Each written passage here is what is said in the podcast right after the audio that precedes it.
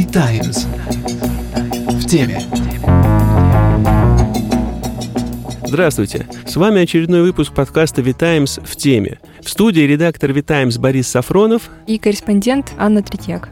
Ань, мы с тобой в конце августа сидели вот буквально здесь и обсуждали охватившую россиян моду на инвестирование. Тогда у них было 6 миллионов брокерских счетов. Сейчас их уже 7,5 миллиона. Это плюс четверть за неполные три месяца. Полмиллиона счетов в месяц получается. Что вообще происходит? Люди не знают, куда деть деньги? Э, вроде нет. Э, статистика показывает, что доходы падают. А у тебя есть ощущение, что людям деньги жгут, у них много денег? Ну, сейчас стать инвестором действительно не проблема. Человек может э, открыть счет буквально через несколько кликов, и ему даже не обязательно переводить деньги. Собственно, поэтому очень много счетов на самом деле пустует. Впрочем, и говорить о том, что все эти счета дуты, тоже неверно. Люди действительно приносят на биржу десятки миллиардов рублей в месяц. В марте, когда на рынках все падало, часто частные инвесторы купили акции на 44 миллиарда рублей, а в октябре и вовсе на рекордные 73.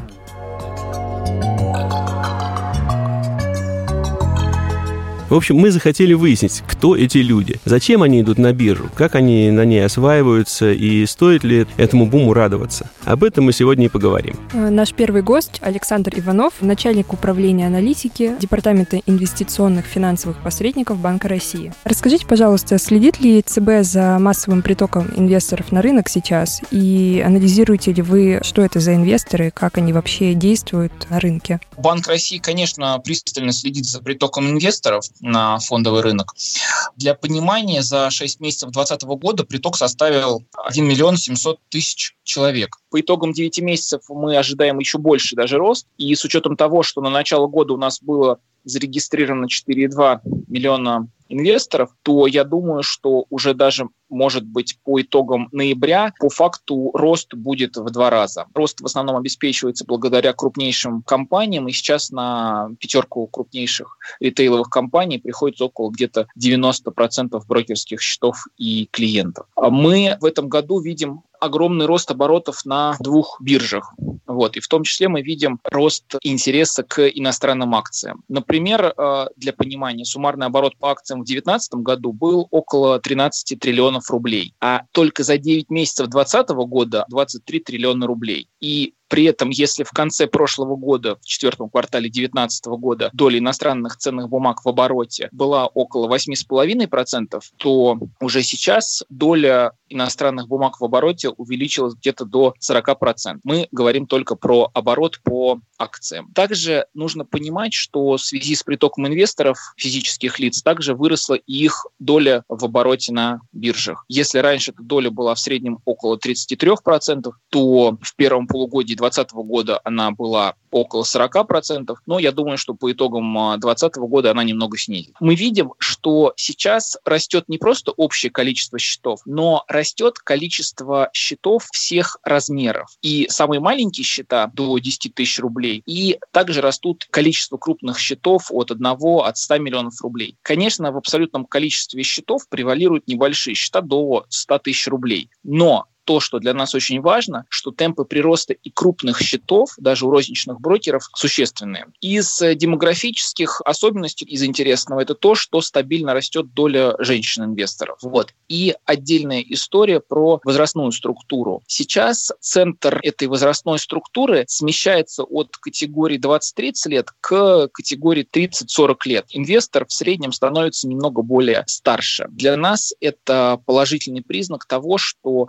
на фондовый рынок приходят не только новички и, скажем так, молодые люди, но и уже взрослые сознательные люди с жизненным опытом. Александр, а скажите, пожалуйста, вот вы говорите, растут и большие счета, и маленькие счета. Что за деньги люди инвестируют? У нас по статистике реальные доходы у населения снижаются. Это что, переток денег с депозитов из-за низких ставок или какие-то другие факторы? Или какое-то расслоение растет, да, у кого-то нет денег, а кто-то собирает портфель акций? Сложно сказать однозначно. Мы общаемся даже с крупными банками, и даже на уровне крупных банков э, сложно однозначно ответить вот вопрос, есть ли такой переток с депозитов. Мы видим большой прирост действительно активов на фондовые рынки, но то, что важно, сейчас на рынок получили доступ клиенты всех категорий, и очень клиенты с большими активами, и только начинающие инвесторы с 5-10 тысячами рублей совершать сделки. И да, конечно, расслоение доходов доходов есть, но прелесть вот существующей ситуации в том, что люди с любыми доходами могут позволить себе начать инвестирование. А как вы думаете, вот в этой ситуации, когда у нас огромный приток инвесторов, в том числе маленьких инвесторов и инвесторов-новичков, в этом, в принципе, вы видите больше плюсов или есть и минусы, и какие-то риски? Я думаю, что это больше плюсы, потому что появляется новый спрос на ценные бумаги, появляется дополнительная ликвидность на рынке, эмитенты получают, соответственно, дополнительное финансирование. Постепенно увеличивается приток э, длинных денег в экономику, потому что, как мы видим, в том числе из частных исследований брокерских компаний, большая часть инвесторов не склонна к спекулятивным сделкам, и они не совершают большое количество сделок в месяц, в неделю. Здесь нужно понимать следующее, что не только новые инвесторы оказывают влияние на рынок, но и рынок оказывает влияние на инвесторов. Соответственно, совершая сделки, люди набирают опыт, кто-то набивает себе шишки иногда, и, естественно, реакция у людей по-разному. У кого-то может что-то не получиться, и он это дело забросит. А кто-то, наоборот, начинает вникать рынок, совершать сделки и дальше в этом направлении развиваться. Но то, что мы видим, это что большинство людей не имеет большого стимула очень глубоко погружаться в рынок, становиться в нем профессионалом, и это нормальная история. И поэтому мы видим также большой приток инвестиций к профессиональным управляющим, в доверительное управление, к управляющим компаниям, в ПИФы, когда инвесторы доверяют свои средства в управление профессионалам. Кто-то любит и хочет инвестировать самостоятельно, кто-то хочет инвестировать с помощью профессиональных управляющих. И у нас сейчас есть возможность э, на рынке и для того, и для другого. То есть в целом вы считаете, что это пойдет только на пользу всем? Особых рисков в этом вы не видите? Это на пользу. Здесь главное, чтобы инвесторы понимали, что фондовый рынок – это не депозиты, где есть гарантия вклада, что на фондовом рынке также можно как заработать, так и терять инвестиции. И инвесторы должны очень четко осознавать тот уровень риска, который они на себя в реальности принимают. Поэтому Банк России уделяет такое внимание повышению финансовой грамотности. Плюс в 2017-2018 годах мы провели огромную работу по удалению с рынка недобросовестных участников. И сейчас мы уже уже гораздо больше уверены в финансовой стабильности и добросовестности крупных участников торгов. А вы могли бы дать какое-то, возможно, напутствие брокерам, с другой стороны, и самим инвесторам, чтобы этот приток был действительно всерьез и надолго? Наверное, напутствие брокера можно лишь повторить слова председателя Банка России о том, что очень важно сейчас оправдать доверие, оказанное клиентами, и укрепить его. Ведь э, сейчас, по факту, брокер является не просто компанией с автом и железом, которая обеспечивает доступ на биржу. Сейчас это советник, это такой полноценный проводник в мир финансов, который новых инвесторов должен аккуратно взять под руку и помочь им сделать первые шаги. И, кстати говоря, вот поэтому нас очень очень радует, что у некоторых компаний вознаграждение селзов э, привязывают не к клиентской комиссии, а к объему денег, которые клиенты принесли в компанию, соответственно, держат на счетах. Такое вознаграждение мотивирует селзов и компанию в том числе на построение долгосрочных отношений с инвестором уже с самого начала. А для инвестора, ну, наверное, я могу только порекомендовать всегда очень четко ставить для себя цели и очень четко осознавать тот уровень риска, который инвестор на себя хочет взять, который для инвестора приемлем. Инвестиции действительно не всегда могут быть удачными. Цены акций могут расти, могут падать. Кризис случается, поэтому к этому нужно быть готовым. А теперь мы поговорим про инвесторов с тем, кто приводит их на рынок. С нами на связи директор Тинькофф Инвестиций Дмитрий Панченко. Расскажите нам, пожалуйста, кто эти люди? Может быть, есть какие-то ярко выраженные условно типажи, как они приходят на рынок, как они себя ведут, как они осваиваются на нем? Интерес э, к фондовому рынку, конечно же, он повсеместен, э, то есть нельзя сказать, что резко приходит там исключительно молодежь, например, или там исключительно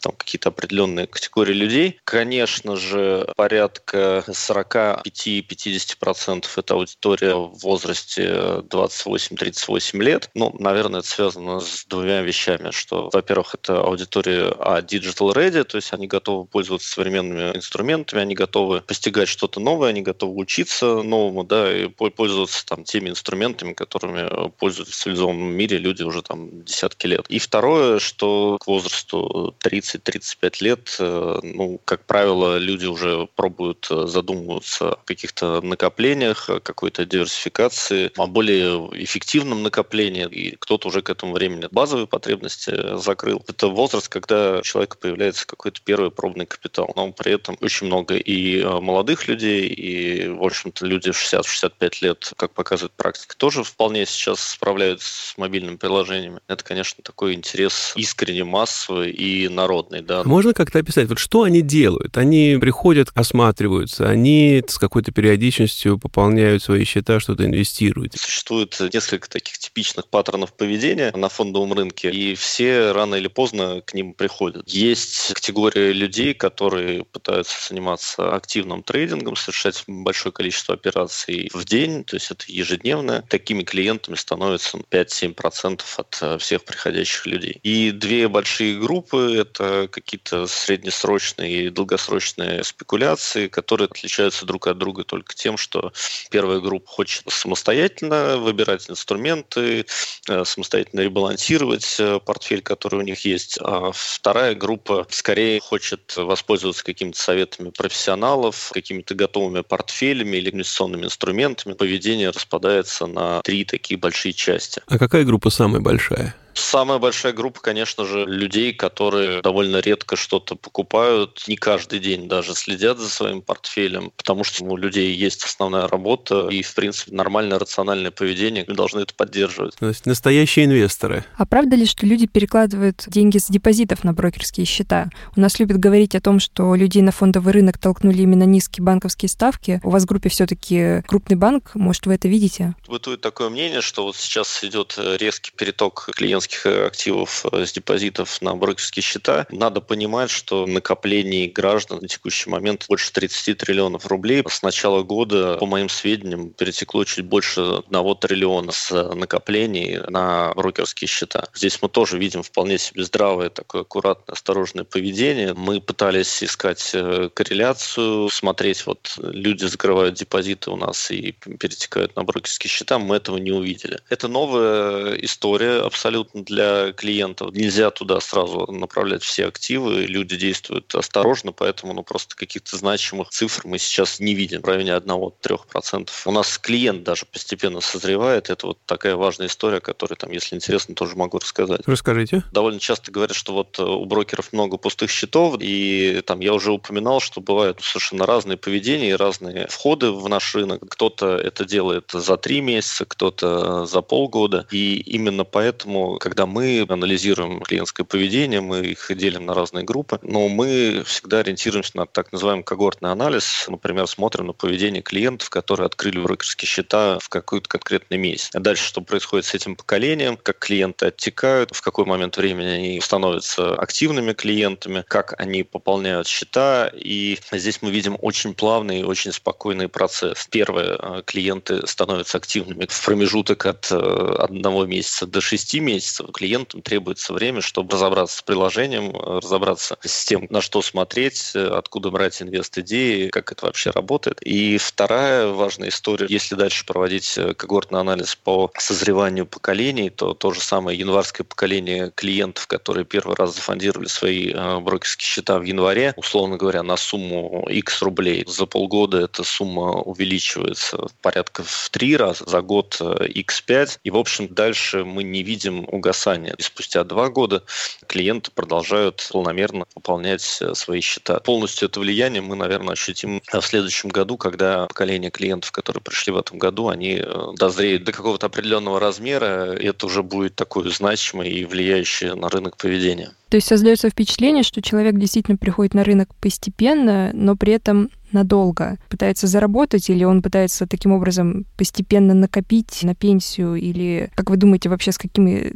целями он тогда приходит? Есть три распространенных паттерна. Поиск альтернативной доходности банковскому вкладу, попытка освоить что-то современное, быть как продвинутые друзья, коллеги. Третий паттерн, он мне не очень нравится, но он также присутствует. Люди искренне считают, это очень часто распространено среди индивидуальных предпринимателей. Я, как индивидуальный предприниматель, пашу 24 часа в сутки, куда-то езжу, что-то делаю, а вот сейчас я сяду перед монитором, тоже начну быстро зарабатывать. К сожалению, успеха в активном трейдинге достигает 5-7% клиентов. Довольно часто это весьма сложная цель. Здесь требуется обучение, здесь требуется опыт. Понятно, что как и в бизнесе, только какая-то определенная часть клиентов обречена на успех. А за острыми ощущениями приходят? Пересечение вот именно с этой аудиторией мы не видим, но мне кажется, это вот ближе где-то к третьей группе. Некое есть ожидание, оно не очень большого числа клиентов, 20-25%, которые считают, что это довольно быстрые и легкие деньги. Не надо много трудиться. Сейчас я сяду, держа в руке мобильное приложение, быстро начну зарабатывать там по миллиону рублей в месяц. Какова, на ваш взгляд, роль индивидуальных инвестиционных счетов вот во всем происходящем? С одной стороны, проникновение индивидуальных инвестиционных счетов, реально зафондированных в число жителей нашей страны, оно не очень большое. Да, и объем активов, которые там есть, пока не является суперзначимой цифрой. Но в стратегическом плане это это эффективный инструмент, который мотивирует людей инвестировать на определенный период времени. К сожалению, горизонт финансового планирования три года – это, наверное, все-таки в условиях нашей страны долгосрок. Это институт, который мотивирует, формирует правильное долгосрочное поведение. Это инструмент, который создает доверие к рынку, он создает доверие к государству. Интересно про успешность этих новых инвесторов поговорить. В феврале было исследование, которое показало, что в плюсе было около 80% клиентов. Это при том, что индексы за прошлый год выросли процентов на 20-30. С другой стороны, получается, что в минусе оказался каждый пятый, если эту цифру немножко по-другому развернуть. Может быть, это те самые, кого вы назвали ИП, да, которые приходят и думают, что они сейчас быстренько сделают миллион? А, те, кто в минусе? Да. Всегда есть э, те, кто деньги теряют, всегда будут те, кто деньги зарабатывают. Есть э, финансовые инструменты, инструменты, которые повышают шансы на плюс, есть те, которые повышают шансы на минус. Не случайно Форекс в России довольно существенно задавили, потому что он предлагал ну, крайне высокие плечи. Но то же самое касается там, инструментов э, срочного рынка. Наш регулятор сделал определенные действия по ограничению этих инструментов с апреля 2022 года. Доступ к ним будет ограничен серьезными тестами. Здесь тоже задача предложить э, правильный расклад инструментов, клиентов, э, клиенту. Предыдущая модель брокерского бизнеса была попытка заработать только вот на этих там 7% суперактивно торгующих клиентов. Конечно же, в условиях массового рынка, когда у тебя приходит большое количество клиентов, надо эту парадигму менять, выстраивать тарифы и продуктовое наполнение таким образом, чтобы тебе было выгодно зарабатывать и в долгосрочном э, периоде времени на клиентах, которые имеют рациональное инвестиционное поведение. Что вообще тогда может делать брокер или сам инвестор, или регулятор, да, чтобы люди не ушли с рынка так же легко, как они сейчас на него пришли? Я вижу задачу регулятора в том, чтобы на рынке отсутствовали недобросовестные практики и недобросовестные компании. С этим стало все очень хорошо. Что может сделать брокер? Он может э, на уровне тарифной политики мотивировать не активно торговать своих клиентов. Он может э, устанавливать заградительные тарифы на какие-то особо рисковые вещи. Он может давать э, клиентам какие-то образовательные сервисы, инвестиционные идеи долгосрочные. Он может создавать Э, продукты, которые ну, не являются в классическом смысле брокерскими, то есть ну, не просто купи, продай акцию там, или облигацию или что-то, или там валюту. Какой-то инструмент, паевый инвестиционный фонд, очень сложный, но привлекательный и хорошо работающий на долгосроке стратегии. Спасибо вам большое. Да, спасибо вам. Из этих разговоров я, с одной стороны, нашел для себя ответ, с другой стороны, нет. В каком-то смысле эти люди — это все россияне. И все же кое-что выделить можно. Во-первых, несмотря на то, что доминируют мужчины, стало гораздо больше женщин. Плюс в основном инвесторы — люди достаточно молодые, либо люди среднего возраста. Они достаточно прагматичны. Во-первых, осторожны, во-вторых, не спешат. Они пытаются сделать свой портфель более разнообразным и, судя по всему, предпочитают торговать на свои, а не заемные средства. Ну и стараются пользоваться удачным моментом и покупают, когда рынок падает. В общем, то, что мы услышали, в меня внушает такой осторожный оптимизм, что вся эта история с массовым приходом людей на фондовый рынок может и не окончиться чем-то страшным. Это был подкаст «The Times в теме». Читайте и слушайте нас во всех социальных сетях и на сайте vtimes.io.